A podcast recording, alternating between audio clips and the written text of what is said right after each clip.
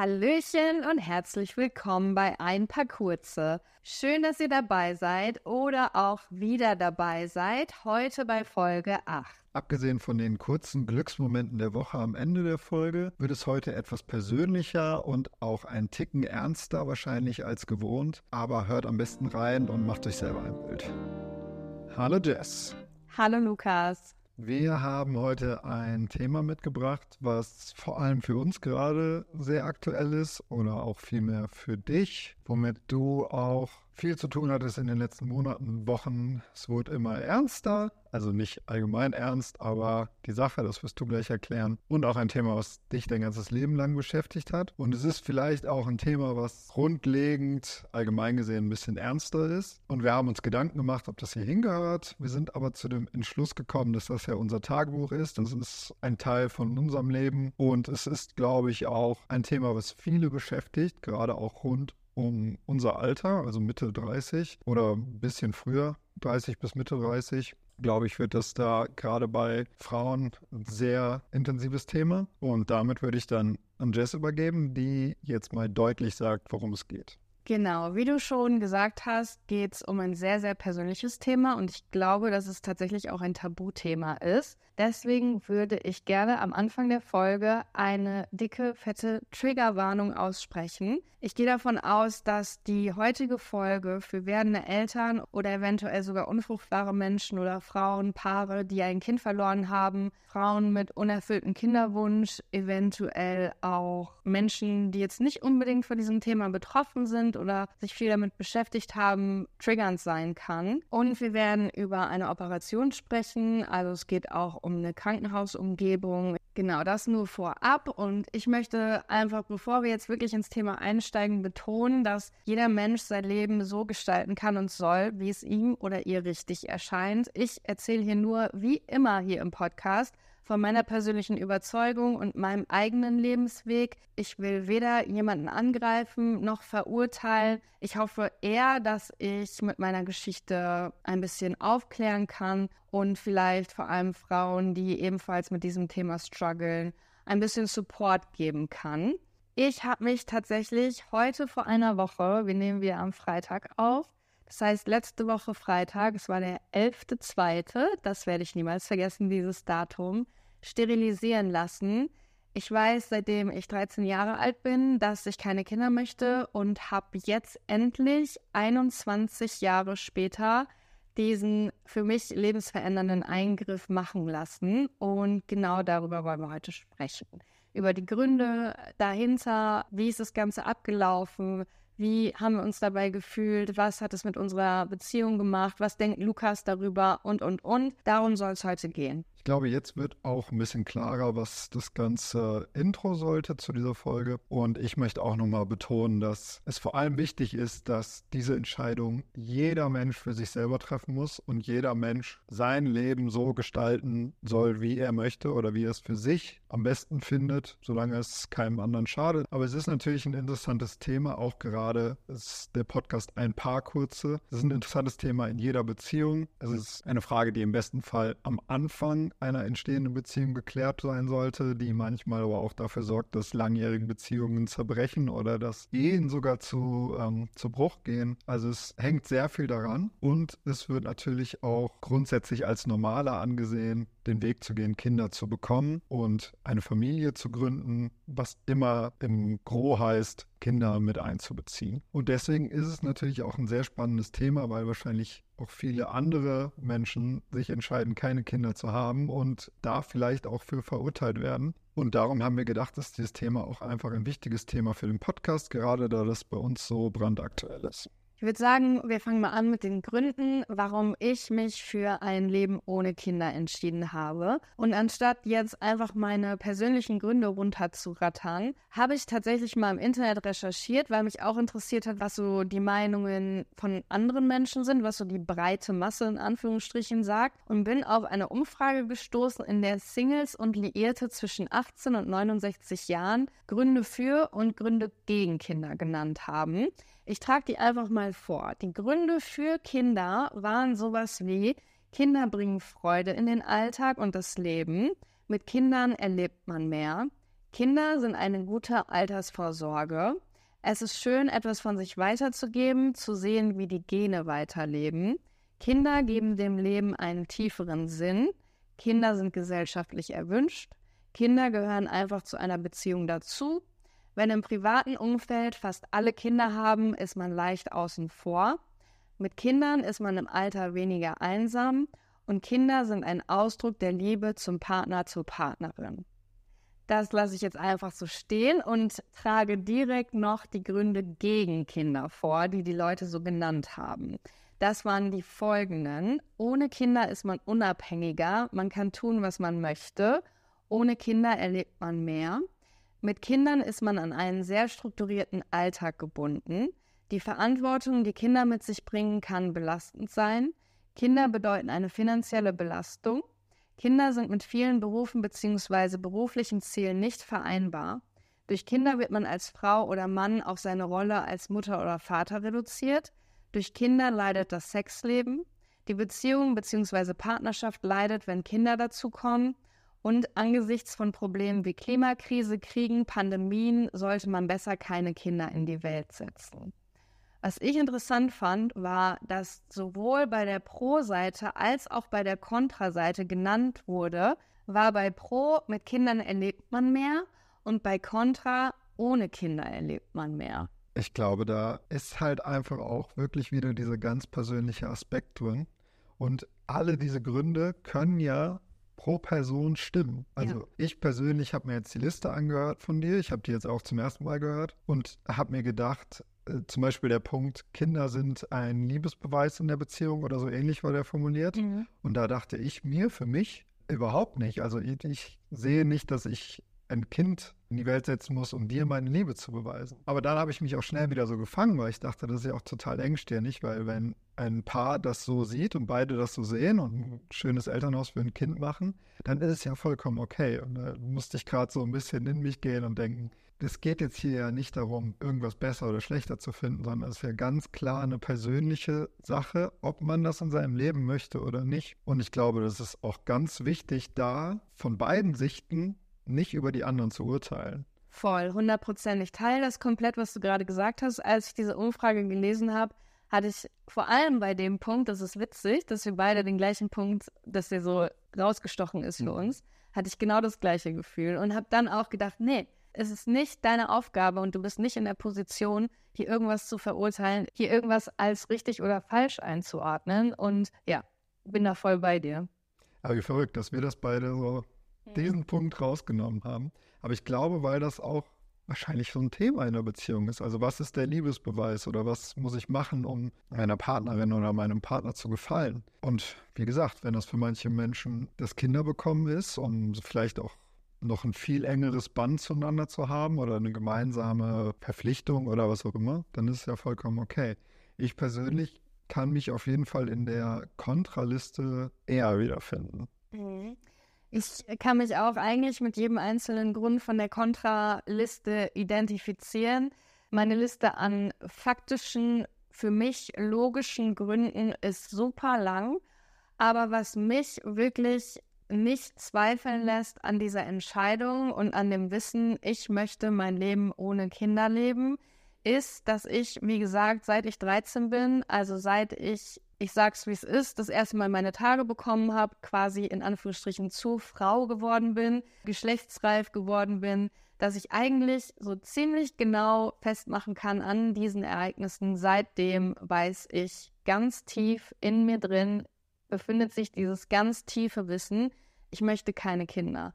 Das weiß ich seitdem ich 13 bin und daran hat sich bis heute nichts geändert. Und das ist irgendwie nichts, was ich hier logisch erklären könnte. Das ist einfach so ein ganz tiefer Glaube, so eine ganz tiefe Überzeugung, so ein ganz tiefes, sehr sicheres, hundertprozentig sicheres, übergreifendes Wissen, dass ich dafür nicht gemacht bin, dass ich keine Kinder möchte. Also ich begebe mich jetzt vielleicht auf dünnes Eis, aber ich glaube, dass es so ein bisschen vergleichbar ist wie zum Beispiel mit Menschen, die homosexuell sind oder Menschen, die im falschen Körper geboren sind, die das einfach wissen. So, die wissen das, die brauchen vielleicht auch Jahre, um zu diesem Wissen zu kommen und um sich dann auch zu outen, die Schritte zu gehen, die sie dann gehen müssen oder wollen. Aber ich kann mir vorstellen, dass es so ein ähnliches Wissen ist. So ein unumstürzbarer Glaube und so ein Wissen, wo nichts dran zu rütteln ist, wo keiner irgendwas dran tun kann, wo ich selber nicht mal was dran tun kann. Ich glaube, dass so natürlich das nicht vergleichbar ist, weil ich glaube, der Leidensdruck, wenn du in einem falschen Körper geboren wurdest, ist nochmal ein ganz anderer als als Frau zu sagen, ich möchte keine Kinder und ich kann mich in Anführungsstrichen einfach sterilisieren lassen. Aber ich glaube, wenn es einfach nur so um dieses Wissen geht, diese Überzeugung, das ist so mit meinem Körper und das ist so mit meiner Seele, da kann ich mich so ein bisschen drin sehen. Ist da vielleicht der Vergleich, also gar nicht um das auf eine Ebene zu stellen, das ist klar, sondern jeder trägt sein eigenes Päckchen und hat ganz andere Sorgen und Leiden und ich will auch gar keine Liste machen und bla bla bla. Aber ist der Vergleich vielleicht auch, weil es auch ein Thema ist, wo man eher als nicht normal abgestempelt wird, wenn man so fühlt? Ja, kann ich mir sehr gut vorstellen. Es ist bei mir so, dass wenn ich an eine Schwangerschaft denke, dass es Angstgefühle in mir hervorruft. Ich kann mir niemals vorstellen, dass in meinem Körper ein Lebewesen heranwächst, wenn ich daran denke, dass ich mit einem Schwangerschaftsbauch rumlaufe und dass ich irgendwann eine Geburt durchmachen muss, dann kriege ich eine Panikattacke. Also es ist nicht nur so ein, ja, ich will keine Kinder, weil ich will mein Leben so leben, wie ich das will und ich will keine Verantwortung, sondern dieses Thema Schwangerschaft ist auch tatsächlich einfach mit richtig krassen negativen Gefühlen bei mir verknüpft, so. Und ich dachte ganz lange, dass, wie du gesagt hast, dass irgendwas mit mir nicht stimmt, weil bei allen anderen Frauen ist es ja so und alle anderen Frauen freuen sich auf eine Schwangerschaft. Es gibt Frauen, die diesen Schwangerschaftsglow haben, die völlig darin aufgehen und wenn die schwanger sind, noch hübscher werden und irgendwie so ein strahlendes Licht um sich haben. Und natürlich viele, viele, viele, viele Frauen, die einfach geborene Mütter sind und auch in meinem Umfeld Freundinnen, Paare, Kinder kriegen. Und ich immer nur mitbekommen habe, dass es bei vielen auch in meinem Umfeld ganz normal ist und dass da gar nicht dran gezweifelt wird, dass es natürlich so ist, dass wir Kinder kriegen und ich immer so ein bisschen alleine dazwischen war mit diesem Wissen, so irgendwas irgendwas stimmt hier nicht. So, ich habe gedacht, mit mir stimmt irgendwas nicht. Ich habe auch immer gesagt, ja, mir, mir fehlt was. Also mir fehlt so ein Mutterhormon, mir fehlt ein Muttergen. Ich habe immer so ein Defizitdenken gehabt, was mich angeht, weil ich immer dachte, irgendwas stimmt mit dir nicht. Warum haben alle anderen da gar keinen Vertrag mit und gehen so diesen vorgefertigten Weg, der von der Gesellschaft ja auch so ein bisschen erwartet wird? Die können einfach so straight gehen ohne Probleme und ich struggle also mit. Und was das Ganze für mich noch verstärkt hat, war, dass für mich dieser Druck von außen so super spürbar wurde, als es dann in Richtung Anfang 20er, Mitte 20er ging, wo dann Thema Kinderkriegen natürlich nochmal brandaktueller wird und es immer nur hieß, ja, willst du Kinder kriegen? Wann kriegst du deine Kinder? Kannst du dir vorstellen, Kinder zu kriegen? Wie ist es denn bei dir mit Kindern? Kinder, Kinder, Kinder, Kinder. Aber es war nie die Rede davon, vielleicht auch mal eine Option zu besprechen von einer alternativen Lebensgestaltung, wie es auch ohne Kinder sein kann. Die Gespräche drehen sich immer nur ums Kinderkriegen, aber nie ums Nicht-Kinderkriegen. Und wenn ich dann geäußert habe, ich möchte keine Kinder, wie gesagt, das sage ich mein ganzes Leben lang, dann war die Reaktion immer, und das habe ich so unnormal oft in meinem Leben von, in Anführungsstrichen, erwachsenen Menschen gehört. Warte einfach ab, der Kinderwunsch wird noch kommen, vielleicht musst du einfach noch ein bisschen älter werden. Und was habe ich gemacht? Jedes einzelne Mal, wenn ich das gehört habe, ich habe genickt, ich habe gelächelt und in mir drin ist einfach so ein Stück von meinem Herzen zerbrochen, weil ich dachte, hast du mir gerade nicht zugehört? Und nein, das wird sich nicht mehr ändern. Und ich habe mich einfach immer nur unverstanden gefühlt und auch ehrlich gesagt wirklich darunter gelitten.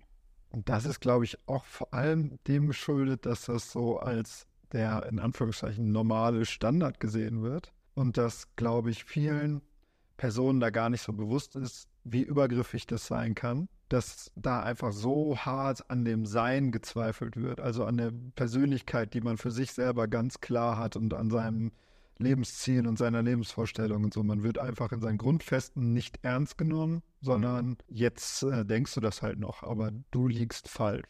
Ja, genau. Die andere Person stülpt einem damit so über, dass die andere Person es besser weiß als man selber. Und was ich mir gewünscht hätte in diesen Momenten, wäre eventuell auch Interesse an meinem Denken oder an meiner Entscheidung in dem Moment zu sagen, ach krass, wie kommt das denn? Wie kommt's? Oder ne, was, wie gesagt, was, was stellst du dir stattdessen für dein Leben vor? Und nicht einfach nur, nee, du laberst Scheiße, warte einfach noch ein bisschen ab und du musst, du bist noch zu jung, du weißt es noch nicht. Ja, es wäre ja auch völlig okay zu sagen, einfach, oh, okay. Ja. Das ist ja so, warum muss man direkt sagen, nee, du bist falsch. Ja. Du musst Kinder kriegen und du wirst noch checken, dass du Kinder kriegen musst. Mhm. Also das kriegt man ja ständig mit. Man kriegt es ja auch als Paar immer mit, das keine Kinder hat und quasi so in unser Alter kommt. Und ich muss sagen, dass vor allem mir auch viele, viele, viele, viele, fast alle Jahre meines Lebens, dieser ganze Leidensdruck um die Schwangerschaft beim anderen Geschlecht, sage ich mal, weil ich als Mann groß geworden bin, bei mir war das nicht Thema, wie groß der Leidensdruck da um dieses Thema auch ist. Also sei es, ich möchte keine Kinder und mir wird immer gesagt, das ist nicht so, oder ist es, ich möchte Kinder und es klappt nicht, oder ich möchte Kinder und ich habe nicht den richtigen Partner, oder alles um dieses Thema ist ein super großer Leidensdruck, der mir einfach nie bewusst war. Ich habe natürlich so meine stereotypischen männlichen Leidensdrücke mitgenommen, aber diese Welt blieb mir so ein bisschen verschlossen. Ich bin da tatsächlich auch ein bisschen näher rangekommen, sage ich mal, vor auch gar nicht allzu langer Zeit, als ich das Buch auch gut von Jennifer Klinge gelesen habe. Das, glaube ich, auch nicht so richtig für mich gedacht war, aber ich war beteiligt am Bau der Webseite und habe mir das dann auch gekauft und gelesen. Und da geht es auch sehr viel um diesen Druck, die äh, die Uhr schlägt für dich. So langsam musst du mal und ja, aber will ich denn überhaupt? Oder will ich keine Kinder? Und was soll dieses, bald ist die Zeit vorbei, gerade auch so Mitte 30, Ende 30 oder diese Richtung. Wie krass das eigentlich Thema ist, das war mir so überhaupt nicht bewusst. Mhm. Und es ist damit noch viel verrückter, dass immer dieses, das merkst du schon noch. Und ach, guck mal, das Kind steht dir so gut. Also, das ist auch in meiner Geschichte immer so, wenn ich irgendwie ein Kind auf dem Schoß hatte. Wann ist es denn bei euch soweit? Wann ist es denn bei euch soweit? Genau. Also so tausend solche Sachen, die aber wahrscheinlich auch nicht böse gemeint sind. Mhm. Aber die halt durch so eine Alternativlosigkeit im Lebensweg einfach so rausgefeuert werden. Also es gibt ja gar nicht dieses, wie du schon sagtest, dieses ähm, Vorleben von anderen Lebenswegen oder dieses Vorstellen von anderen Lebenswegen. Es ist dieser und die meisten in unserem Leben haben den so gemacht. Geht jetzt ja um uns und wo wir herkommen und wie wir aufgewachsen sind. Da ist das ja der wieder in Anführungszeichen normale Weg für 99 Prozent der Menschen gewesen. Und ich habe mir so in Vorbereitung auf der Folge auch gedacht, das ist wie damals diese Berufsvorbereitungs- Herausfindungskurse, wo man dann hingegangen ist und dann konntest du klicken, mache ich gern was mit Menschen, mache ich gern was draußen. Und dann warst du halt Gärtner oder Bäcker. Mhm. Oder du warst Arzt. So, wenn du gerne was für Menschen machst, warst du Arzt. Wenn du was für draußen machst, warst du Gärtner. Und es gibt diese drei Berufe, überspitzt gesagt. Und genauso ist es, ja, wenn du glücklich in die Zukunft werden willst, dann suchst, baust du Haus, machst ein Kind, pflanzt einen Baum. Das ist einfach so. Das ist die Option, die du hast. Es gibt gar nicht Optionen. Das ist die Option. Oder du wirst traurig alleine sterben. Ja, genau. So gefühlt ist ja. das die Alternative. Ja, genau. Und das tatsächlich war auch ein Punkt, der mich lange hat überlegen lassen, beziehungsweise der mir nochmal extra Leidensdruck gemacht hat, weil das wirklich ein Gedanke war, mit dem ich gestruggelt habe. Ja, aber wenn du alt bist, dann ist da keiner. Und dann haben alle deine Freunde Kinder und dann hast du auch keine Freunde mehr, weil die sind alle mit ihren eigenen Familien beschäftigt und du vergammelst dann da irgendwie alleine und vereinsamst und wirst wirklich traurig und alleine sterben. Bis ich dann zum Glück irgendwann realisiert habe, dass es kein guter Grund ist, Kinder zu bekommen. Trotzdem gab es natürlich auf meinem Weg bis hierhin, dass ich jetzt hier sterilisiert sitze, auch immer wieder Zweifel an diesen ganzen Sachen. Nicht an dem Grundwissen, dass ich keine Kinder möchte, dass ich keine Kinder kriegen werde, sondern an diesen ganzen gesellschaftlichen Druck, der immer wieder auf einen aufgeladen wird und ne, diese ganzen Horrorgeschichten, die einem irgendwie eingebläut werden und diese ganzen Erwartungen, die an einen gestellt werden, bis hin zu irgendwas stimmt doch mit mir nicht. Und da möchte ich auch gerne nochmal teilen, weil du auch gerade gesagt hast, ähm, ne, das Buch von, von Jennifer Klinger hat dir nochmal so die Augen geöffnet und es dir gar nicht bewusst war, für wie viele Frauen das vielleicht auch wirklich ein Thema ist, die darunter leiden. Ein Mädel, das ich tatsächlich über die Yoga Challenge mit Medi über Instagram kennengelernt habe, mit der ich jetzt tatsächlich regelmäßig schreibe, Sie hört jetzt auf jeden Fall zu. Ich möchte ihren Namen aber nicht nennen, weil ich nicht weiß, ob es für sie in Ordnung ist, im Zusammenhang mit diesem Thema genannt zu werden. Aber sie weiß auf jeden Fall, wer sie ist, wenn sie es jetzt gleich hört. Mit der habe ich geschrieben, auch über dieses Thema Kinderkriegen. Und sie hat auch einen Hund, so wie wir. Ist ja tatsächlich auch sehr verbreitet, dass Menschen ohne Kinder dann irgendwie Hunde haben. Völlig wertfrei. Genau, aber sie hat mir geschrieben, Freunde haben mir geraten, ein Kind zu bekommen. Der Hund macht es ja nicht ewig. Ich stoße da bei vielen an meine Grenzen. Akzeptiert das jeder bei dir? Also, sie möchte auch offensichtlich keine Kinder bekommen. Dann habe ich ihr gesagt, dass ich mittlerweile das an mir abprallen lassen kann, diese Kommentare, diese Sätze, die man da hört. Und sie hat mich gefragt, wie schaffst du das? Und ich sage gleich, was meine Antwort war, aber vielleicht kannst du die Frage auch beantworten. Wie schaffst du das mittlerweile, diese ganzen Sachen, die wir gerade besprochen haben, die man so im Laufe der Zeit hört, an dir abprallen zu lassen? Oder schaffst du es vielleicht auch nicht, das an dir abprallen zu lassen? Also ich glaube, zum einen muss es gar nicht so viel an mir abprallen, weil das, wie gesagt, so als Mann gar nicht das krasseste Thema ist. Bei mir liegt nicht die Verantwortung in Anführungszeichen für das Kinderkriegen. Aber zum anderen, da haben wir auch schon drüber gesprochen, dass ich, glaube ich, auch in der Zeit unserer Beziehung so viel krasser zu mir selber gefunden habe, mhm. dass ich einfach so klar in mir dazu stehen kann, was ich möchte in meinem Leben und wer ich bin und was ich möchte und was meine Gründe für mich sind und wirklich das Außen, sage ich mal, zu 95 Prozent auch draußen lassen kann und wirklich unbeeinflusst Entscheidungen für mich treffen kann, dass ich einfach so gefestigt bin, dass mir das relativ egal ist. Mhm.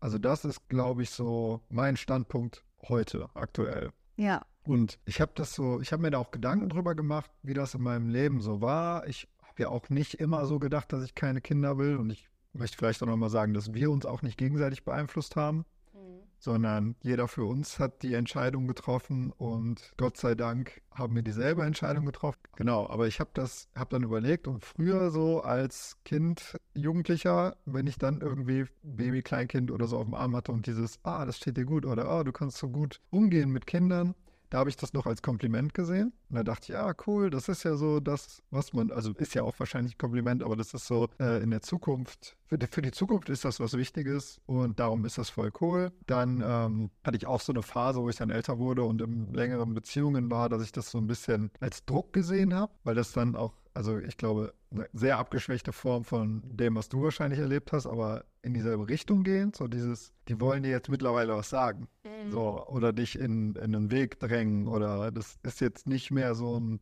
cooles kleines Kompliment, das ist mehr so ein Hä? Wo? Wie? Wann?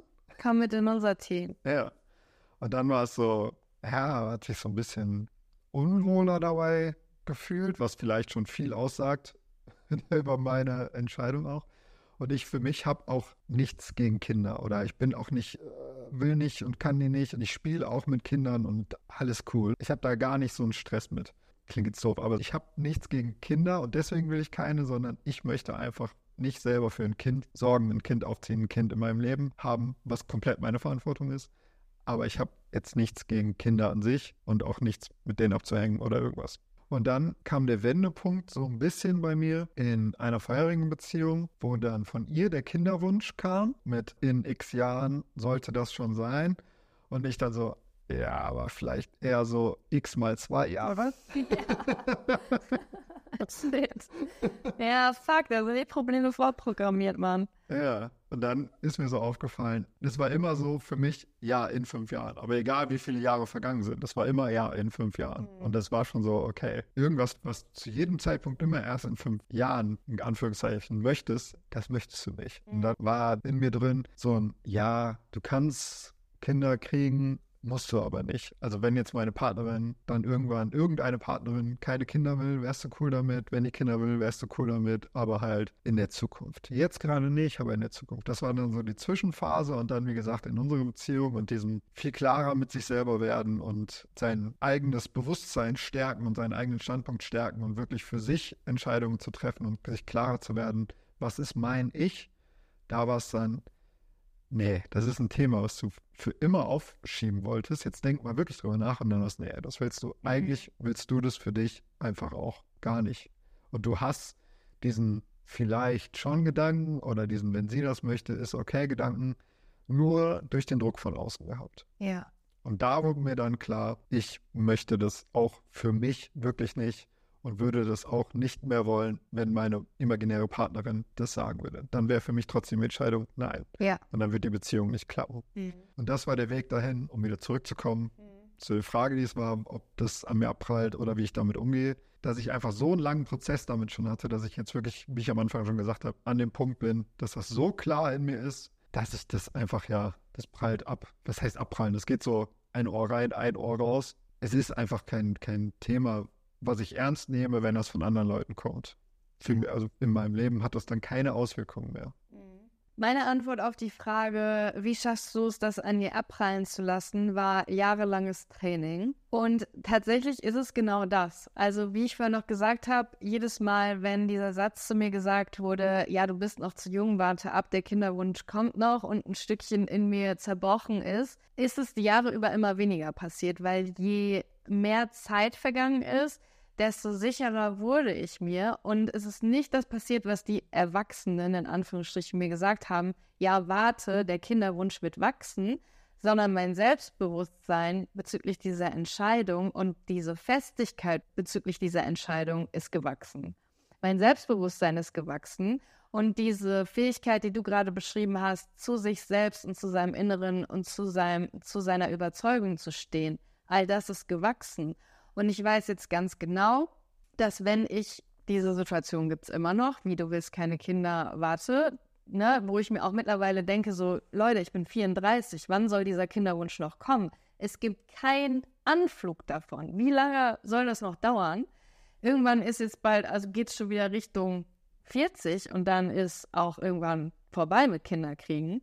Es gibt natürlich Frauen, die auch mit 50, sogar 60 noch gesunde Kinder zur Welt gebracht haben. Aber Leute, ich weiß es einfach so, ne? Dass ich mir denke, leb weiter in deiner Geschichte übers Leben, über die Welt, über mich, die du dir selber erzählen möchtest. Und ich lebe weiter in meiner Geschichte. Und wenn die nicht zusammenpassen und wenn wir nicht übereinpassen, dann kann ich damit sehr gut leben.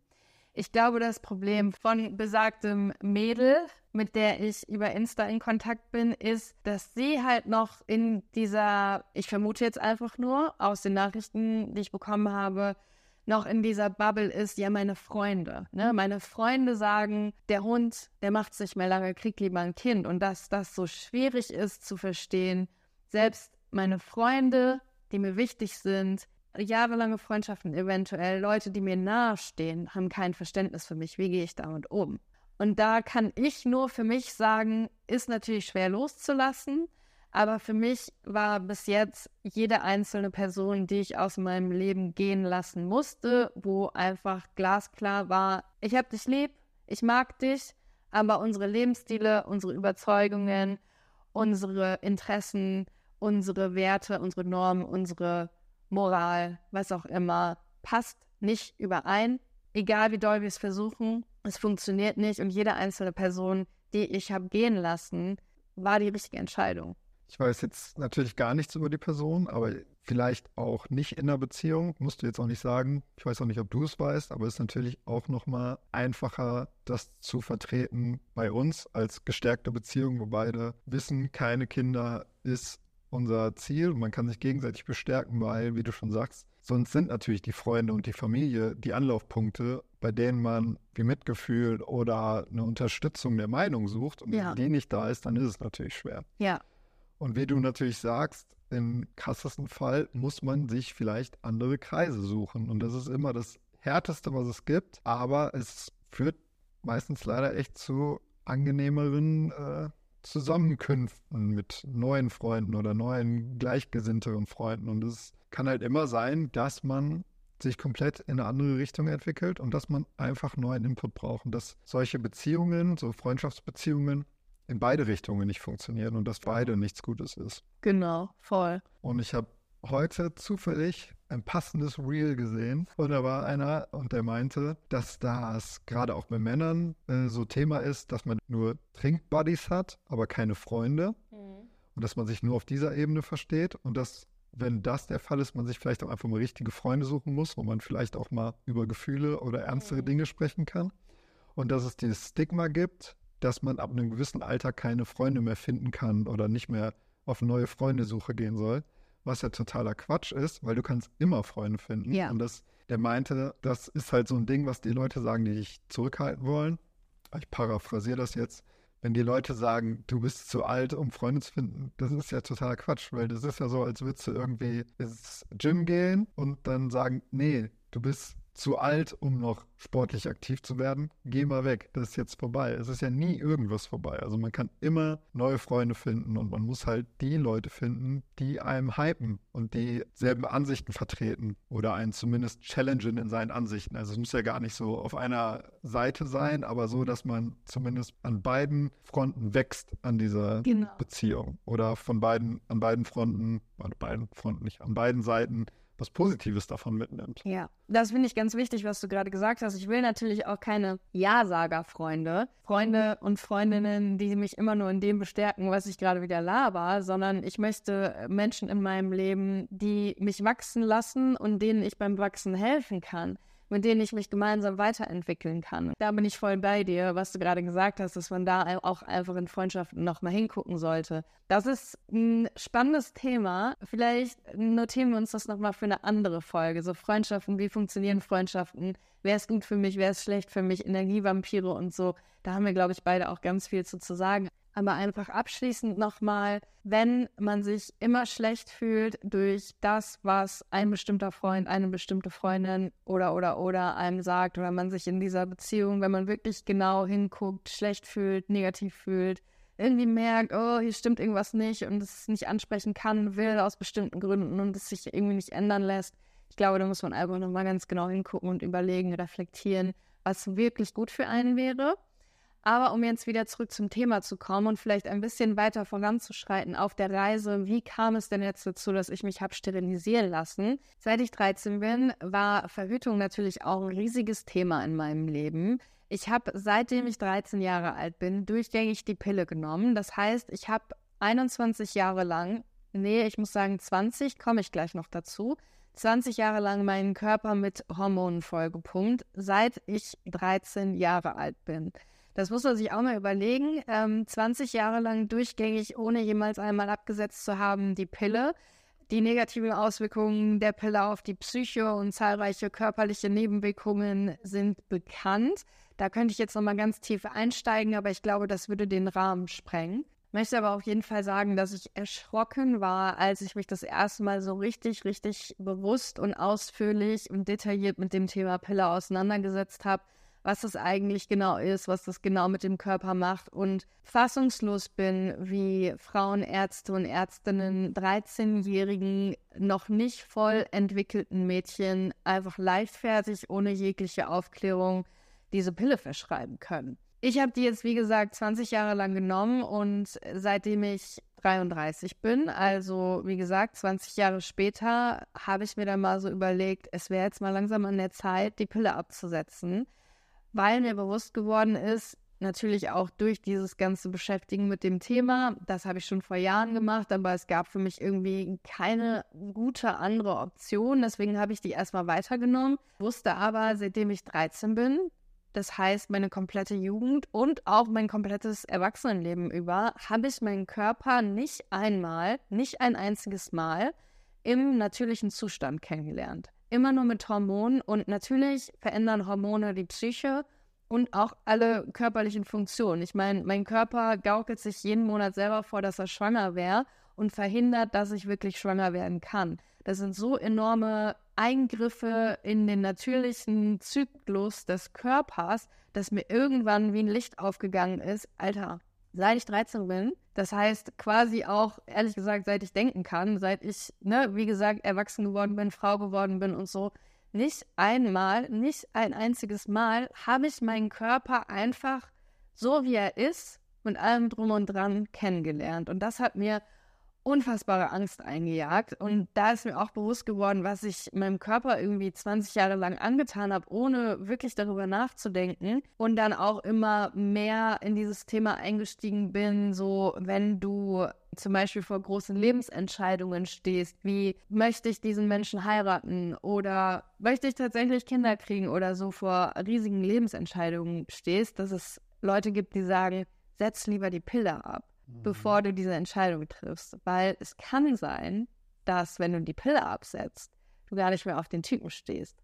Und es kann sein, wenn du die Pille absetzt, dass sich deine Psyche ändert und dass sich dein Denken ändert und du, ich will jetzt nicht sagen, komplett anderer Mensch wirst, aber dass das, wie gesagt, so, um einfach nochmal klarzumachen, riesige Auswirkungen auf so einen menschlichen Organismus hat, wenn du da Hormone reingibst und wenn du über Jahre Hormone da reingibst.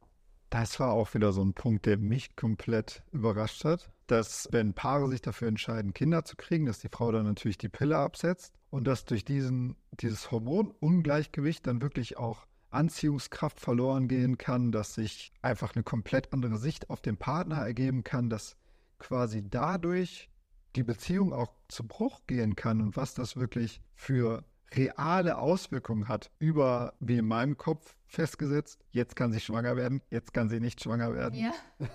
ja. Mann, Roboter versteht Frau nicht.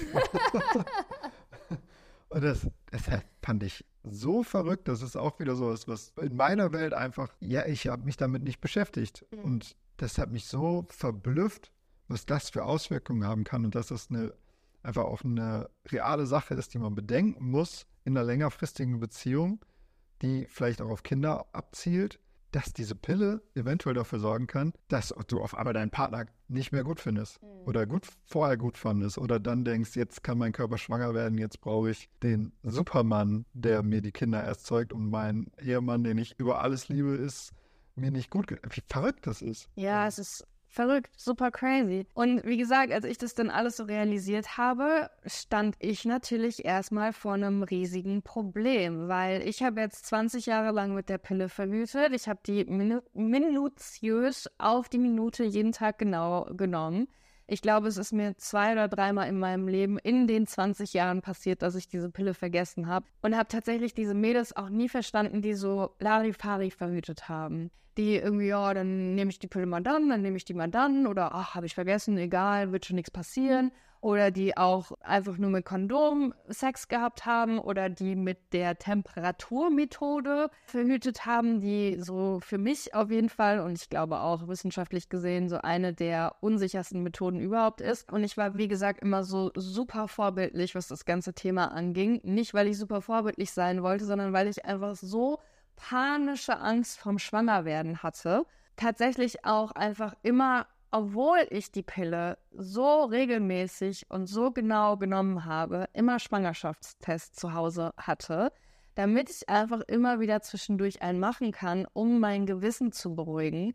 Und wenn es dann mal den Moment gab, dass meine Tage trotz Pille, ich konnte eigentlich immer meine Uhr nach meinen Tagen stellen, so genau sind die gekommen, aber es gibt auch ein Erlebnis, was ich bis heute nicht vergessen habe, wo meine Tage so zwei Tage zu spät gekommen sind und ich keinen Schwangerschaftstest zu Hause hatte und in Panik geraten bin und zum, zum Drogeriemarkt gerannt bin, gerannt bin und mir Schwangerschaftstest gekauft habe, beziehungsweise es war nur einer, den habe ich dann gemacht, der war ungültig und ich wirklich dachte, scheiße, jetzt ist es passiert, ich habe eine Panikattacke gekriegt, mein Herz ist bis in meinen Kopf geschlagen. Es war so ein schlimmes, schlimmes, schlimmes Erlebnis für mich, traumatisch, dass ich bis heute nicht vergessen habe, wie ich auf dem Klo im Badezimmer zusammengebrochen bin, weil ich dachte, jetzt ist es passiert. Was habe ich gemacht? Direkt wieder zum Drogeriemarkt, nächsten Schwangerschaftstest. Der war dann zum Glück negativ und so wie der Zufall es wollte, drei Stunden später kamen meine Tage. Aber so eine panische panische Angst hatte ich davor, schwanger zu werden. Jetzt habe ich verstanden, okay, du kannst die Pille nicht mehr nehmen. Du musst die absetzen, du willst die absetzen, es kann so nicht weitergehen.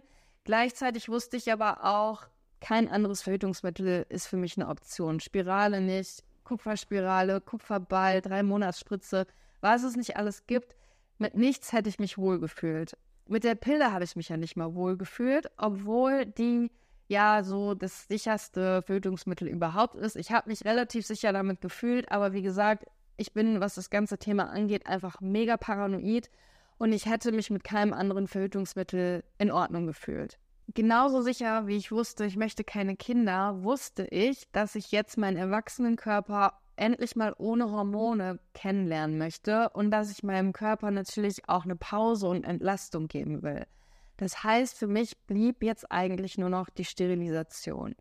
Ich habe mich lange gequält, damit den ersten Schritt zu gehen. Nicht, weil ich nicht sterilisiert sein möchte oder wollte.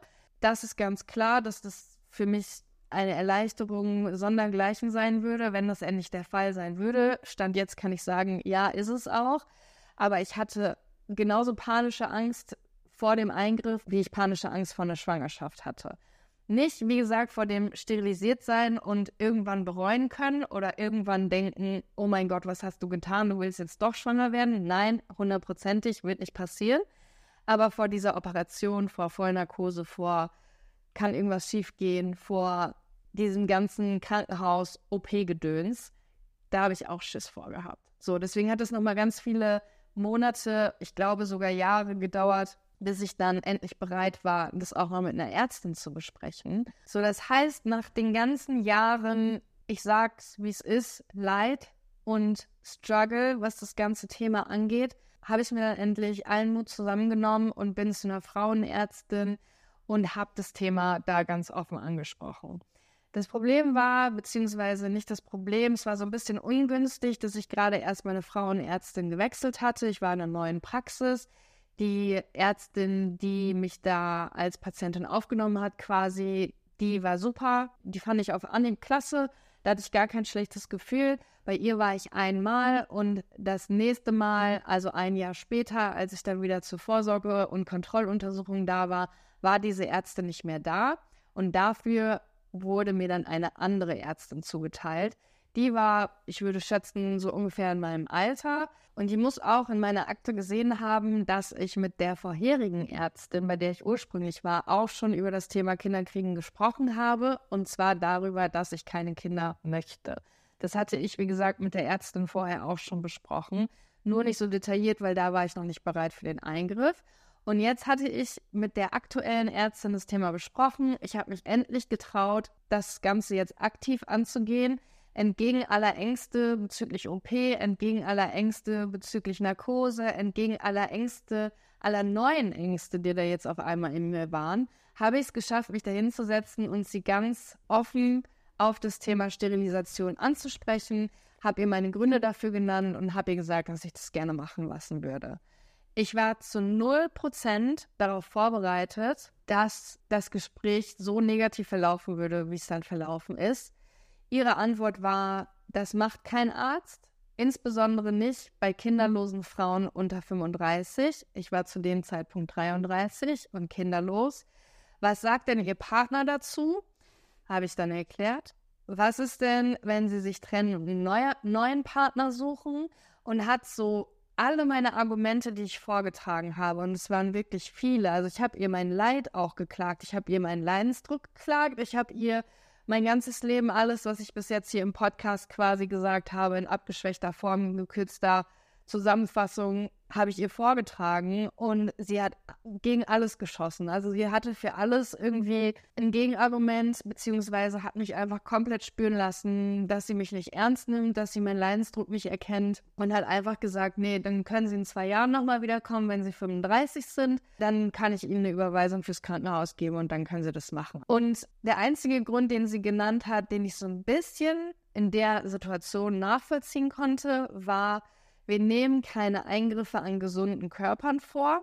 Sie haben keine Verletzung, sie haben keine Krankheit, sie sind ein gesunder Mensch. Und hier jetzt eine OP durchzuführen an gesunden Eileitern, an einer gesunden Gebärmutter und so weiter und so fort, das birgt so viele Risiken, dass auch was schiefgehen kann, dann haben sie eine Wunde und so weiter. Das machen wir nicht. Wo ich dann hinterher auch so dachte, warum machen die das nicht, wenn die es dann zwei Jahre später auch machen? Aha. Und wenn das ein Grund ist, an einem gesunden Menschen keinen Eingriff vorzunehmen, dann dürfte ja kein Arzt der Welt eine Schönheits-OP machen. Das ist so eine verrückte Geschichte, die auch wieder so aus meiner Sicht so unvorstellbar ist, dass man so seinen Leidensdruck klagt und dann so entmündigt wird. Mhm. Also vor allem solche Sachen wie, was sagt der Partner? Das ist ja so völlig für den Arsch. ganz, ganz platt gesagt, weil ich habe damit nichts zu tun und auch kein anderer Partner oder sonst wer. Das ja. ist ja deine Entscheidung. Und so entmündigt zu werden, also ich könnte mir das gar nicht vorstellen. Und das ist natürlich super privilegiert, aber wenn ich beim Arzt sitze, dass mir der sagen will, was sagt denn Ihre Partnerin, das ist natürlich so in dieser patriarchischen Gesellschaft wahrscheinlich klar, dass das nicht passiert. Aber wie verrückt das ist, wenn ich mir das einfach vorstelle für mich, dass ja. mir das so gesagt wird. Und dann muss ich auch sagen, das, äh, das nicht im gesunden Körper was operieren, finde ich eine nachvollziehbare Aussage und ist ja auch ein irreversibler Eingriff. Aber dann soll man das sagen und den ganzen Rest für sich behalten. Hm. Und wie du schon sagst, was hat denn das mit 35 zu tun und dann sitzt du bei deiner Frauenärztin mit 35 oder mit 34 und sagt die, du bist zu jung und dann gehst du zu einem anderen Arzt und dann sagt die, oh, deine, deine Uhr tickt aber. Du ja. kannst nicht mehr. Aber wo ist denn das Fenster? Also die einen sagen, dann kannst du eh schon, bist du eh schon nicht mehr in der Lage, Kinder zu kriegen. Die anderen sagen, ja, du darfst aber nicht selber entscheiden, keine mehr zu kriegen. Mhm. Es ist alles so wir. Ja, und ich habe mich genauso gefühlt, wie du es gerade gesagt hast. Ich habe mich komplett entmündigt gefühlt. Ich bin da reingegangen und war so super selbstbewusst und habe so diesen Aufwind von, jetzt traust du dich endlich, jetzt ist es endlich soweit, jetzt ziehst du es durch egal was kommt, so du, du machst diesen Eingriff jetzt, es wird schon alles nicht so schlimm und hab mich schon im OP gesehen und hab mich schon gesehen, wie ich, wie ich mich beruhige und so. Und ne, da hatte das schon alles so vor Augen und wenn ich aufwache und weiß, ich bin sterilisiert und so und dann kommt jemand und sagt, nee, nee, die Entscheidung darfst du selber nicht über deinen Körper treffen. Und ich war so komplett zerstört. Ich bin da rausgekommen. Ich war völlig down weil ich mich endlich getraut habe und dann direkt so negativen Gegenwind bekommen habe und ein ganz klares Nein bekommen habe. Also gar nicht mitentscheiden durfte, sondern jemand anders hat mir gesagt, nein, die Entscheidung nehmen wir dir ab. Wir entscheiden über deinen Körper und wir entscheiden, dass du das erst mit 35 bekommst, nicht jetzt. Ich mir dann auch dachte so, ja klar, ein gesunder Körper operiert man nicht dran, aber was ist ein gesunder Körper, wenn die Seele nicht gesund ist? Ja, das wollte ich gerade auch noch sagen. Das ist mir in meiner Rage entfallen. Ja. Aber dass das ja auch eigentlich dann zumindest damit einhergehen sollte, dass vielleicht als Option gibt, ein psychologisches Gutachten zu machen. Wie hoch ja. ist der Leidensdruck? Mhm. Das ist ja auch bei anderen Fällen. Ich habe jetzt gar keine Lust, Beispiele zu nennen, weil das gar keinen Vergleich ziehen soll. Ja. Aber es gibt ja andere Fälle, wo gesunde Sachen operiert werden müssen, weil ein Leidensdruck besteht. Genau. Ein seelischer oder ein Unwohlsein im eigenen Körper. Und das ist bei dir ja einfach ganz klar dein ganzes Leben schon ein Leidensdruck der damit gelindert werden könnte. Und damit ist es ja, wie du schon sagst, auch nicht unbedingt ein gesunder, also doch ein gesunder Körper, aber kein gesunder Geist. Und das spielt ja auch zusammen. Ja, voll. Das verstehe ich bis heute nicht, abgesehen davon, was noch zwei Jahre warten für einen Unterschied machen sollen. Wenn ich mit 33 da sitze, sage, ich weiß das seit 20 Jahren. Ich weiß seit 20 fucking Jahren, in denen ich keine einzige Sekunde, nur Millisekunde daran gezweifelt habe, dass ich keine Kinder möchte. Was soll ich jetzt noch zwei Jahre, was sollen zwei Jahre daran ändern? So, und ich habe mich dann natürlich in dem Moment auch erstmal auf das verlassen, was die Ärztin gesagt hat. Das macht kein Arzt unter 35 und war so, fuck, Alter. Noch zwei Jahre. Ich bin dann ein Glück über eine Freundin auf den Verein Selbstbestimmt Steril gestoßen. Den werden wir auf jeden Fall auch nochmal verlinken. Das ist ein Verein, der Anlaufstellen sammelt, der über den Eingriff der Sterilisation informiert, der mit Mythen bricht, der einfach so ein bisschen aufklären möchte. Und die haben so eine deutschlandweite Karte quasi mit GynäkologInnen, die den Eingriff durchführen. Also auch Ärzte, die kinderlose jüngere Frauen sterilisieren. Die Ärztinnen können sich da selbstständig eintragen oder Personen, die einen Eingriff haben vornehmen lassen, können Ärztinnen da eintragen lassen, natürlich mit deren Einverständnis. Also es gibt ein Sammelsurium, eine riesige Liste an Ärztinnen, zu denen man gehen kann, wo man sich sicher sein kann. Da wird man auf jeden Fall mit seinem Anliegen ernst genommen. Die arbeiten mit einem zusammen und nicht gegen einen und reflektieren das vielleicht auch noch mal so ein bisschen und arbeiten nicht mit diesen imaginären Grenzen, wie jetzt in meinem Fall unter 35 wird das niemals passieren.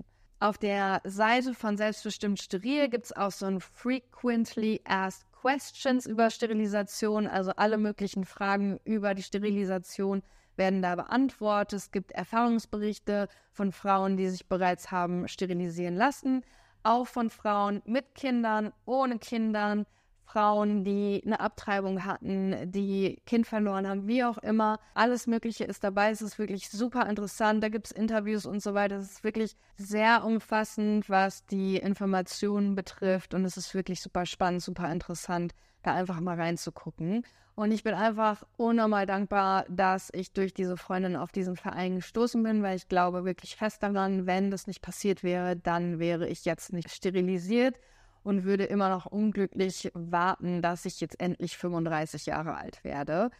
Über diesen Verein habe ich dann einen Arzt in Mörs gefunden. Wir wohnen ja im Ruhrgebiet in Essen. Das heißt, Mörs ist jetzt auch noch mal so eine halbe Stunde Autofahrt entfernt, aber das ist jetzt auch nicht die Welt und war es mir auf jeden Fall wert.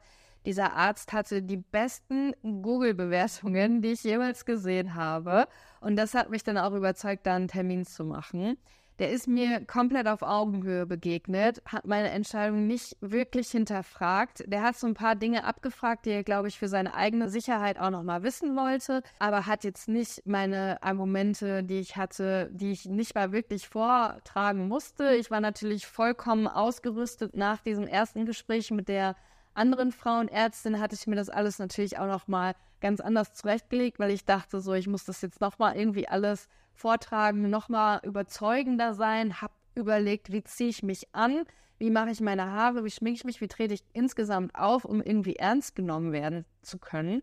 Das muss man sich mal überlegen, wie krank, dass ich quasi gedacht habe, ich muss jetzt irgendwie zu einem Vorstellungsgespräch, zu einem Bewerbungsgespräch und ich muss es jetzt schaffen, diesen Arzt zu überzeugen. Das ist absolut nicht der Fall gewesen. Es war fernab von allem, was ich mir vorgestellt habe, war die Realität absolut angenehm. Also der Arzt, wie gesagt, ist mir komplett auf Augenhöhe begegnet, ist mir mit Verständnis begegnet. Ich habe mich direkt in dieser Praxis wohlgefühlt. Also angefangen von den Arzthelferinnen, von der Dame, die an der Anmeldung saß. Also ich bin wirklich selten, abgesehen von dem ganzen Thema jetzt, in eine Arztpraxis gekommen, wo ich mich von Anfang an so wohl gefühlt habe, wo alle so freundlich, so zuvorkommend, so nett waren, wo tatsächlich fast schon eine Wohlfühlatmosphäre herrschte, was ich für mich, also diese zwei Worte Arztpraxis, Wohlfühlatmosphäre erstmal komplett ausschließen. Und wie gesagt, diese Horrorvorstellung von, ich muss mich da jetzt irgendwie wieder beweisen, ist nicht eingetreten. Der Arzt war super verständnisvoll und hat diesen Termin eigentlich eher ausgefüllt, damit mich über den Eingriff zu informieren, was passiert da eigentlich genau, wie läuft das alles ab, was wird genau gemacht, was sind Risiken, was können Nebenwirkungen sein, wie ist es überhaupt alles. Also wirklich auch nochmal so grundlegend über die Sterilisation aufgeklärt. Und es ging wirklich vielleicht zwei oder drei Minuten darum, warum ich das jetzt will und ob ich mir wirklich sicher bin. Der Arzt hat mir dann geraten, und das fand ich auch ziemlich vernünftig und ziemlich gut, die Pille erstmal für drei Monate abzusetzen. Also erstmal damit anzufangen, die Pille abzusetzen und erstmal überhaupt zu testen, wie geht es mir überhaupt damit. Weil natürlich ist der Körper jetzt 20 Jahre lang daran gewöhnt, Hormone zu bekommen. Und es wird natürlich erstmal Auswirkungen haben, wenn diese Hormone jetzt wegfallen. Und das fand ich super positiv, dass er jetzt auch nicht direkt gesagt hat, so, dann lass uns mal einen OP-Termin machen und dann ziehen wir die Sache durch, sondern dass er halt erstmal diesen Vorschlag gemacht hat, setz jetzt erstmal die Pille ab, guck, wie es dir damit geht. Und dann sehen wir uns in drei Monaten wieder, können darüber sprechen, ob du überhaupt ohne Pille klarkommst. Weil wenn du jetzt merkst, dein Körper dreht durch ohne Pille und du hast Beschwerden, die du vielleicht vorher nicht hattest, die du nur durch die Pille unter Kontrolle bekommst, dann ist natürlich auch die Frage, ob du dich sterilisieren lassen möchtest. Und für mich war dann auch klar, hm, gute Frage. Wenn ich jetzt aus irgendwelchen unerfindlichen Gründen die Pille weiternehmen müsste, dann würde ich mir den Eingriff wahrscheinlich auch ersparen, weil ich so viel Angst vor diesem Eingriff habe. Und tatsächlich war es für mich auch gruselig, erstmal die Pille abzusetzen, weil ich mich noch ganz genau daran erinnern konnte, damals mit 13, als ich meine Tage bekommen habe, als ich noch nicht die Pille genommen habe, ging es mir richtig übel. Also wirklich mit Unterleibsschmerzen, Krämpfen, Kopfschmerzen, die mich aus dem Leben katapultiert haben. Also wo ich auch wirklich den Weg von der Bushaltestelle nach Hause, von der Schule, der irgendwie zwei Minuten war, nicht gehen konnte und mich hinsetzen musste auf eine Mauer und diese Krämpfe aushalten musste. Also es war wirklich Horror. Und ich wusste jetzt natürlich nicht, was passiert, wenn ich die Pille absetze. Kommt es alles wieder? Und ich wusste, wenn das von damals, von als ich 13 war, wiederkommt, dann kann ich ohne Pille nicht leben. Das war jetzt natürlich meine große Angst.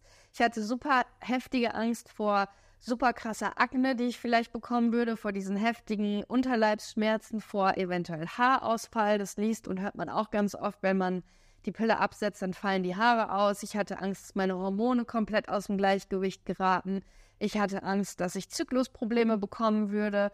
Es gibt dieses Syndrom, dass man erstmal monatelang gar nicht mehr seine Periode bekommt, wenn man die Pille abgesetzt hat. Für mich eine Horrorvorstellung immer jeden Monat zu denken, ich bin jetzt schwanger. Ich hatte Angst vor Stimmungsschwankungen, ich hatte Angst vor vielleicht auch wieder depressiven Verstimmungen. Also da waren ganz viele Punkte, vor denen ich jetzt erstmal wieder Angst hatte. Was passiert, wenn ich Pille absetze?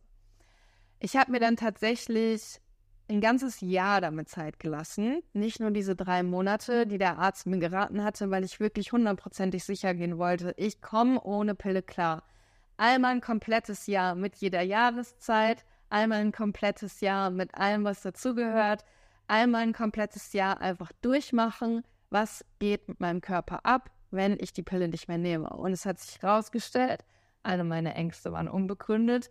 Mein Körper hat sich verändert. Ich bilde mir auch ein, dass sich meine Psyche ein bisschen verändert hat. Aber diese ganzen Ängste waren auf jeden Fall unbegründet und ich kann sagen, ich komme auf jeden Fall sehr gut ohne Pille klar. Es fühlt sich sehr gut an, wieder einen natürlichen Körper zu haben, zu wissen, der Körper so wie er jetzt gerade ist, mit allem, was dazugehört, das bin einfach ich. Der wird nicht manipuliert durch irgendwelche Hormone. Und selbst wenn da mal ein Zwicken ist, selbst wenn da mal Schmerzen sind, dann bin ich eher liebevoll mit meinem Körper, dann kümmere ich mich gut um den. Und im Grunde hat mir dieses Pilleabsetzen nochmal zu einer ganz anderen Körperwahrnehmung und zu einer ganz anderen Körperakzeptanz verholfen. Die Erkenntnis, dass ich ohne Pille klarkomme, hieß jetzt aber natürlich auch, dass ich diese Sterilisation machen muss, beziehungsweise will. Und ich habe ja vorhin schon gesagt, dass dieser Eingriff, diese ganze Operationsthematik für mich auch mit vielen Ängsten verbunden war. Trotzdem habe ich es geschafft, im Januar dann nochmal in der Arztpraxis anzurufen und mir einen Termin für die OP geben zu lassen. Außerdem nochmal einen Termin für ein Vorgespräch. Ich wollte unbedingt vorher nochmal mit dem Arzt sprechen, weil ich mir natürlich auch viele Gedanken jetzt nochmal zu dem Eingriff gemacht habe und eine lange Fragenliste dabei hatte. Das Vorgespräch war am Mittwoch, die OP war am Freitag letzte Woche. Und ich habe tatsächlich auf dem Weg dahin, also seitdem ich den OP-Termin hatte, bin ich wirklich nochmal durch die Hölle gegangen. Muss ich einfach so sagen. Einfach weil ich so riesige Panik vor dieser Vollnarkose hatte. Also ich habe die ganze Zeit gesagt, so ich habe gar keine Angst vor dem Eingriff. Ich vertraue dem Arzt.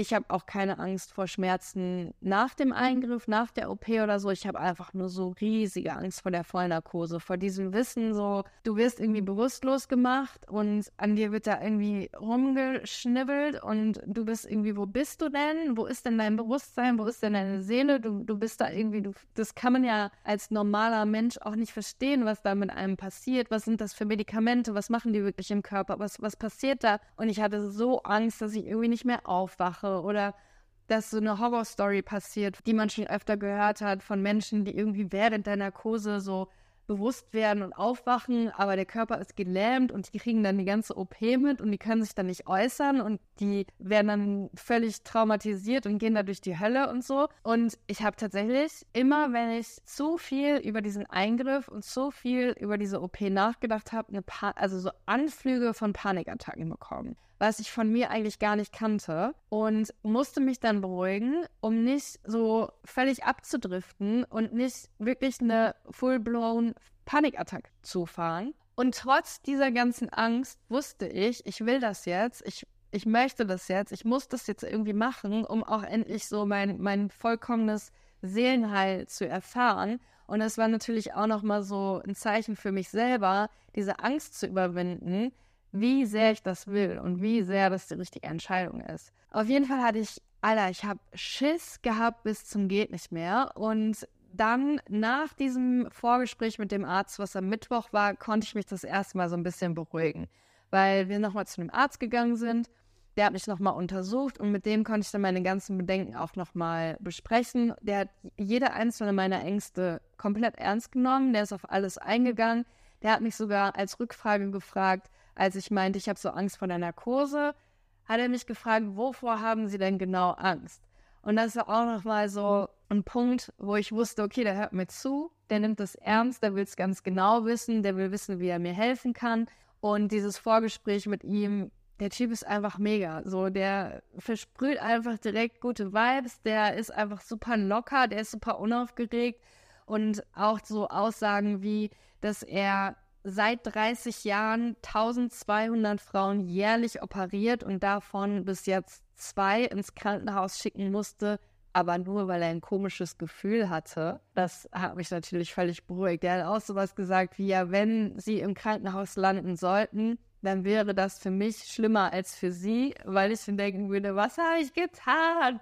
Ich dachte mir so, uh, I don't think so, aber trotzdem hat es mir natürlich ein gutes Gefühl gegeben, dass er so invested einfach ist, dass ich nicht für ihn einfach nur eine Patientennummer und 750 Euro bar auf Kralle bin, sondern dass er mich als ganzen Menschen mit allem drum und dran sieht, dass er sich Gedanken um mich als Jess, als Person macht und hat mir auch nochmal gesagt, er würde die OP nicht machen, wenn er sich nicht sicher wäre, dass er wirklich das kann. Wo ich mir auch dachte, ja gut, dass du es nochmal sagst, sollte eigentlich selbstverständlich sein, aber trotzdem, in dem Moment hat mir einfach ein gutes Gefühl gegeben und hat dann auch nochmal mit Nachdruck gesagt, sagen Sie auf jeden Fall dem Narkosearzt am Freitag Bescheid, Sie werden ein Vorgespräch mit dem haben, sagen Sie dem auf jeden Fall, er soll Ihnen eine Beruhigungstablette geben, damit Sie nicht so leiden. Hat es auch noch zweimal, als wir so quasi schon aus der Tür rausgegangen sind, gesagt, sagen Sie dem auf jeden Fall Bescheid und wollte einfach auch, dass ich da nicht so ängstlich bin. Und ihm lag das anscheinend auch am Herzen, dass ich mich wohl bei der ganzen Sache fühle und so. Also Vorgespräch war on point, danach ging es mir auch viel besser und danach habe ich es dann auch geschafft, mich immer wieder ins Jetzt zurückzuholen und zu checken, okay, jetzt in diesem Moment sitzt du gerade auf der Couch und bist nicht im OP-Saal und jetzt gerade ist keine OP und jetzt gerade gibt es keinen Grund, Panik zu haben. Jetzt gerade gibt es keinen Grund, Angst zu haben. Wenn du am Freitag auf dem OP-Tisch liegst, kannst du Schiss haben. Hatte ich dann auch. Aber jetzt gerade in diesem Moment Jetzt in diesem Moment, wo du gerade chillig mit Lukas und Gordy auf der Couch liegst und einen Film guckst, gibt es keinen Grund, Angst zu haben. Das habe ich dann immer wieder geschafft, aber wie gesagt, erst auch nach diesem Vorgespräch, weil ich dann auch gecheckt habe, so je öfter ich mir das selber antue, je öfter ich mich gedanklich in diese OP-Situation begebe, Panik habe, Angst habe, desto öfter begebe ich mich selber in diese Situation. Aber es reicht doch, wenn ich die am Freitag ein einziges Mal erleben muss. Warum tue ich mir das an, dass ich jetzt vorher tausendmal da durchgehe, durch diese Angst- und Paniksituation? Und habe dann irgendwie damit aufgehört und habe es dann tatsächlich auch geschafft, bis zu dem Moment nicht in Panik zu geraten. Also selbst der Morgen der OP, wo wir noch Yoga gemacht haben, wo wir früh aufgestanden sind, wo ich hier noch einiges zu tun hatte, noch Frühstück gemacht habe, mich fertig gemacht habe. Selbst die Autofahrt, wo ich mir vorher vorgestellt habe, die halbe Stunde morgens auf der Autobahn, ich werde durchdrehen im Auto, ich werde mich auf dem Sitz nicht halten können vor Angst. War nicht. Es war alles entspannt, es war alles chillig, bis zu dem Moment, wo ich dann tatsächlich auf dem OP-Tisch lag und mir Zugang gelegt wurde, da war schlimm. Da war auf jeden Fall schlimm. Da habe ich richtig Panik gekriegt. Mein äh, ganzer Körper hat unkontrollierbar gezittert, meine Beine haben gezittert, ich habe richtig geschlottert und so. Und der OP-Helfer, der mir den Zugang gelegt hat, der hat mich dann auch noch gefragt, ob ich Angst vor Spritzen habe. Ich sage, nee, Mann, ich habe keine Angst vor Spritzen. Ich habe unnormal Angst vor dieser Narkose, die ich jetzt gleich bekomme. Und dann meinte er auch direkt so, wir, krieg, wir geben ihm jetzt erstmal direkt ein Beruhigungsmittel und dann geht es ihm gleich besser, hat dann den Zugang gelegt und dann habe ich schon Tropfen sehen. Er sagte, ja, jetzt läuft das Beruhigungsmittel durch, dauert jetzt einen kleinen Moment, aber ihm wird es gleich besser gehen, ihm wird es gleich besser gehen. Jetzt kribbelt es vielleicht gleich ein bisschen am Arm und dann habe ich gedacht, oh, jetzt kribbelt. Und dann war ich schon weg. So, das heißt, ich hatte zwei Minuten vielleicht, lass es zwei Minuten gewesen sein, unnormalen Schiss. Dann war ich in Narkose und gefühlt eine Sekunde später war ich dann auch schon wieder wach und wusste, nee, da wusste ich noch nicht, weil da konnte ich nicht klar denken, als ich das erste Mal aufgewacht bin und auch nicht, als ich das zweite, dritte, vierte, fünfte Mal aufgewacht bin. Aber als ich dann wieder klar denken konnte, wusste ich, oh es ist soweit, du hast es geschafft, du bist sterilisiert, es ist endlich vollbracht quasi. Obwohl ich auch sagen muss, dass ich, ja, bis heute, eine Woche später, es immer noch nicht so richtig glauben kann. Es ist ja auch alles irgendwie noch super frisch. Die Fäden sind noch drin. Also es ist ja wirklich, glaube ich, auch eine Sache, die lange braucht, um die richtig zu realisieren. Also das kann ich mir auch vorstellen, dass es so erstmal sacken muss. Und da, ich war ja auch bei jedem Schritt quasi dabei ab dem neuen Arzt. Mhm. Was mir gerade noch eingefallen ist, dass der ähm, OP-Helfer, oder ich will ihm jetzt nicht keinen falschen Titel geben, habe ich glaube ich die ganze Zeit immer, auf jeden Fall der im Aufwachraum auch bei uns war. Ja, das war der OP-Helfer, der mir den Zugang gelegt hat, ja. Genau, der hat auch noch eine Geschichte erzählt, dass seine Frau vor x Jahren auch den Eingriff machen lassen wollte und schon drei Kinder hatte. Und da hätte man noch die Unterschrift von seinem Mann gebraucht. Nee. Das hast du vielleicht nicht mitbekommen, weil du nichts mitbekommen hast. Nee, das weiß ich nicht. Ach krass, ja, der, genau dachte, du könntest mich jetzt unterstützen, aber dann hast du das nicht mitbekommen. Ja, also vor 20 Jahren oder sowas. Wie gesagt, er meinte, die hatten schon drei Kinder und dann musste er noch mitkommen, er musste mit unterschreiben und man musste vorlegen können, dass man schon Kinder hat und irgendwie so, so was ganz Verrücktes. Und allein dieses, der Mann muss mit unterschreiben, ist ja schon unvorstellbar. Also das ist ja nochmal eine Schippe drauf zu, was denkt denn ein Freund? Heftig. Nee, das habe ich nicht mitbekommen. Das höre ich jetzt auch zum ersten Mal. Das macht mich schon wieder fassungslos. Du hast auch beim Aufwachen vieles öfter zum ersten Mal gehört.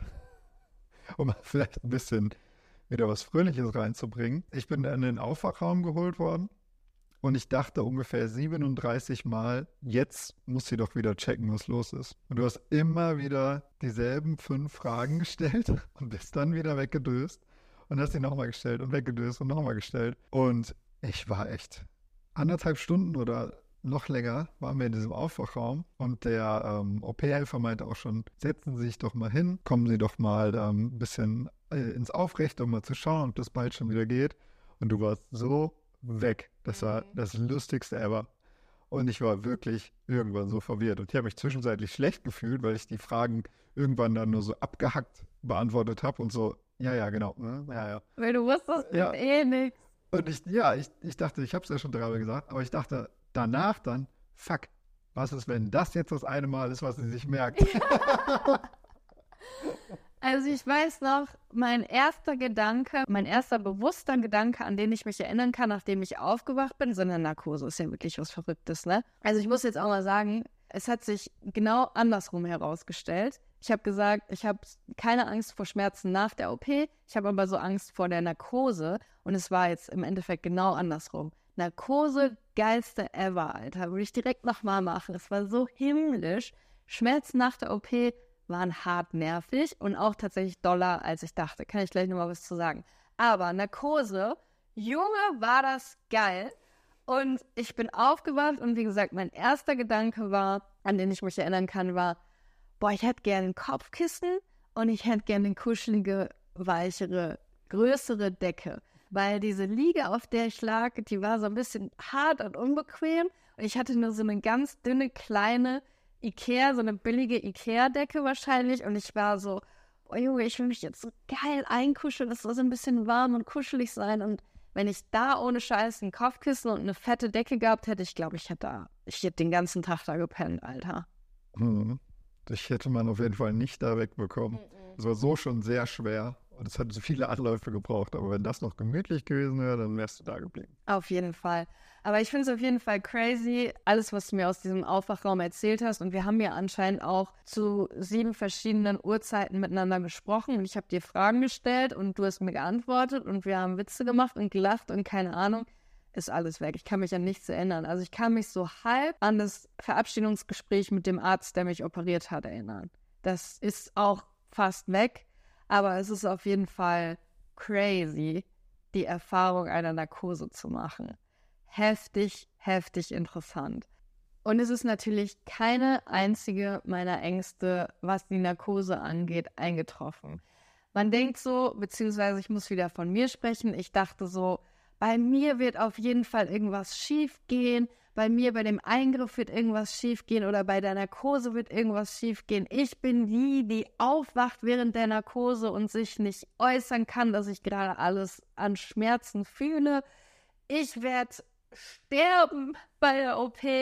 Und dass es so einfach ist zu denken, ich bin one in a million, bei der was schief geht, aber es so schwer ist zu denken, ich bin one in a million, die im Lotto gewinnt oder so.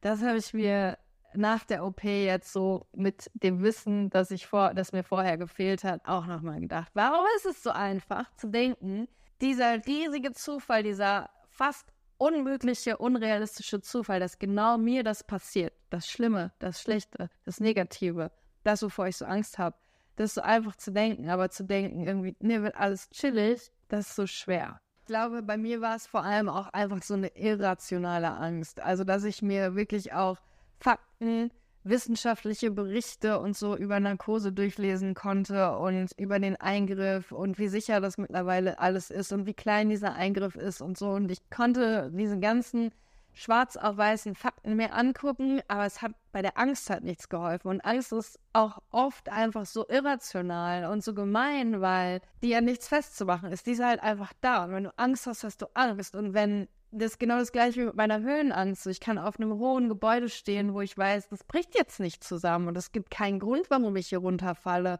Und hier ist auch keiner, der mich schubst. Und warum sollte genau jetzt dieses super stabil gebaute Gebäude zusammenbrechen, während ich hier draufstehe? Das ist alles klar, das kann ich mir auch erklären in meinem Kopf, aber die Angst ist halt da. Die Angst ist nicht immer rational. Aber das nur nebenbei, genau. Jetzt nochmal ganz kurz zu, wie geht's mir seit der OP? Gut, mir geht's gut. Die ersten, ich sag mal, drei bis vier Tage waren auf einer Schmerzskala, würde ich jetzt mal so sagen, fünf bis sechs von zehn. Waren schon relativ schmerzhaft. Das größte Problem war eigentlich, dass immer, wenn ich mich bewegt habe, mich hingesetzt habe, mich hingelegt habe und wieder aufstehen wollte, die Wunden, die ich habe, das ist einmal ein Schnitt am Bauchnabel, durch den eine Kamera gesteckt wurde und zwei Schnitte jeweils rechts und links am Unterleib, wo das OP-Besteck durchgegangen ist, um die Eileiter zu durchtrennen. Das heißt, drei Schnitte insgesamt am Unterleib bzw. Bauch habe, dass die einfach super doll wehgetan haben, jedes Mal, wenn ich mich bewegen musste. Genau, ich hatte das Glück, dass du mir super viel einfach im Alltag geholfen hast, dass du quasi alles übernommen hast, was Haushalt, Gassi gehen und so angeht und ich mich einfach wirklich gut auskurieren konnte. Genau, aber im Endeffekt nicht die Rede wert. Also ja, war nervig, war schmerzhafter, als ich es mir vorgestellt habe. Ich war auch auf jeden Fall mehr außer Gefecht gesetzt, als ich es mir vorgestellt habe.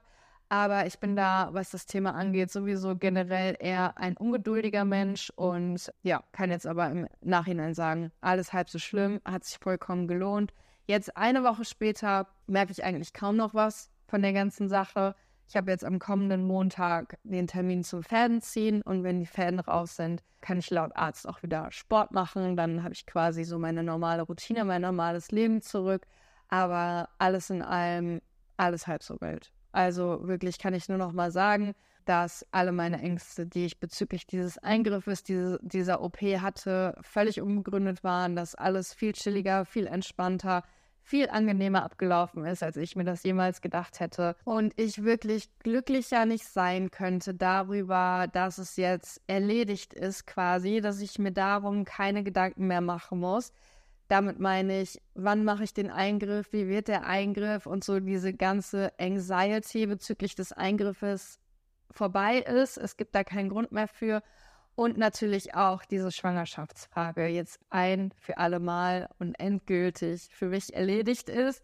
Wie gesagt, ich kann es immer noch nicht so richtig realisieren, weil für mich habe ich eine Sekunde lang unter Narkose geschlafen. Seitdem habe ich irgendwie so drei Schnitte an meinem Bauch, aber es ist nichts Greifbares. Also ich kann jetzt diese Veränderung an meinem Körper nicht sehen. Der Arzt hat mir nach der OP in einem Gespräch tatsächlich Fotos aus meinem Bauchraum gezeigt von den durchtrennten Eileitern. Das hat geholfen, aber trotzdem wirklich zu realisieren, dass mein Körper jetzt nicht mehr fähig ist, schwanger zu werden, das ist noch ein bisschen schwierig für mich. Ich glaube, da brauche ich echt noch ein bisschen Zeit für. Aber ist natürlich jetzt auch wieder in Verhältnis zu setzen, 34 Jahre lang fruchtbar gewesen zu sein im Vergleich zu, ich bin jetzt gerade mal seit tatsächlich einer Woche sterilisiert, braucht wahrscheinlich auch einfach ein bisschen. Ansonsten wollte ich noch mal ganz kurz für jede und jeden, den es interessiert, über die Kosten der OP sprechen. Das ist natürlich ein Eingriff, den man selber bezahlen muss. Den trägt leider keine Krankenkasse. Wir haben jetzt 750 Euro dafür bezahlt. Letztes Jahr waren das noch 620 Euro.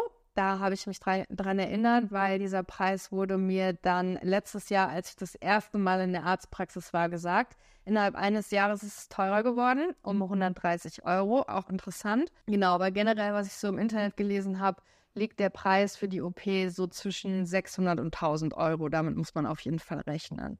Für mich war jeder einzelne Cent das Ganze auf jeden Fall wert. Also kein Geld der Welt ist so wichtig wie das Gefühl, das ich jetzt seitdem habe und diesen Seelenfrieden, den ich in mir trage und diese Glücklichkeit, die ich in mir trage.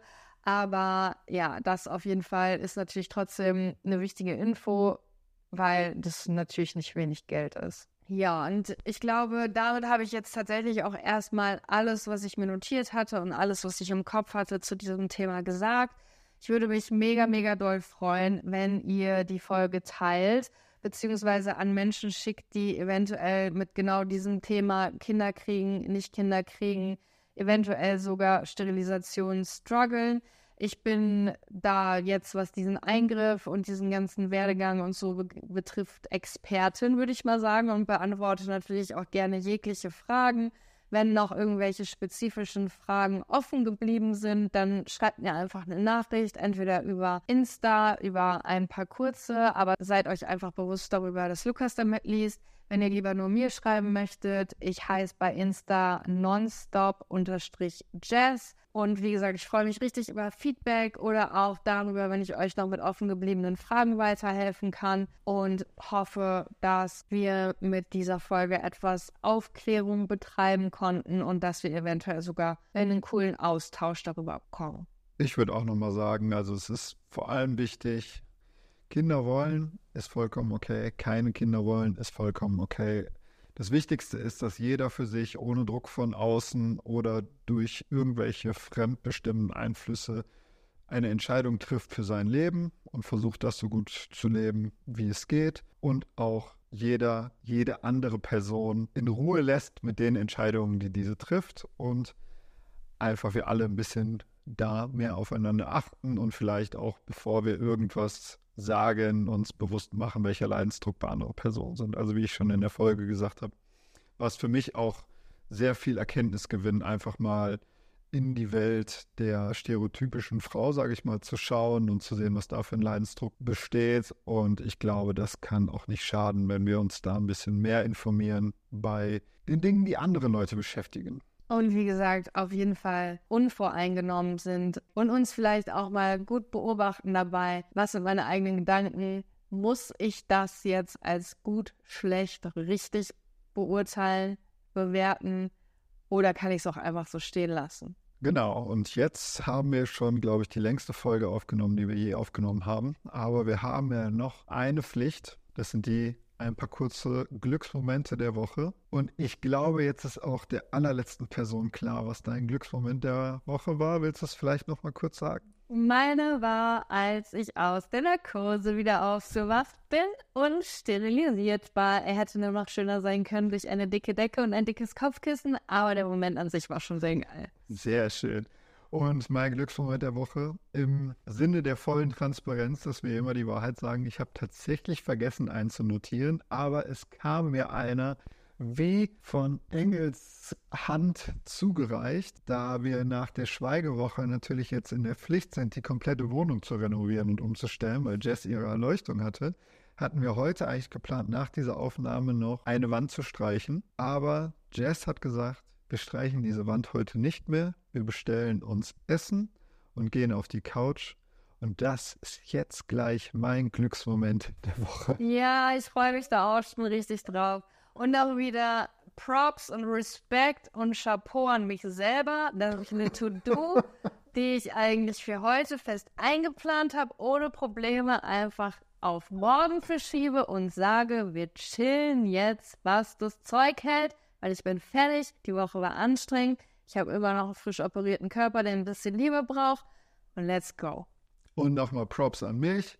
Einfach nur so. Vielen Dank fürs Zuhören. Ich hoffe und glaube, diese Folge kann ein paar Leuten helfen und im schlimmsten Fall nur ein paar Leuten die Augen öffnen, um vielleicht auch mal die Welt aus einem anderen Blickwinkel zu sehen. Alle Themen, äh, Links, Bücher, was auch immer wir erwähnt haben, werden wir in der Beschreibung nochmal ausführlich besprechen und die passenden Links zur Verfügung stellen. Wie schon gesagt, könnt ihr uns auch erreichen über Instagram persönlich oder im Kollektiv. Und damit bleibt nur noch von Jess zu sagen. Danke fürs Zuhören. Wir hoffen, ihr konntet etwas für euch mitnehmen und bis zum nächsten Mal.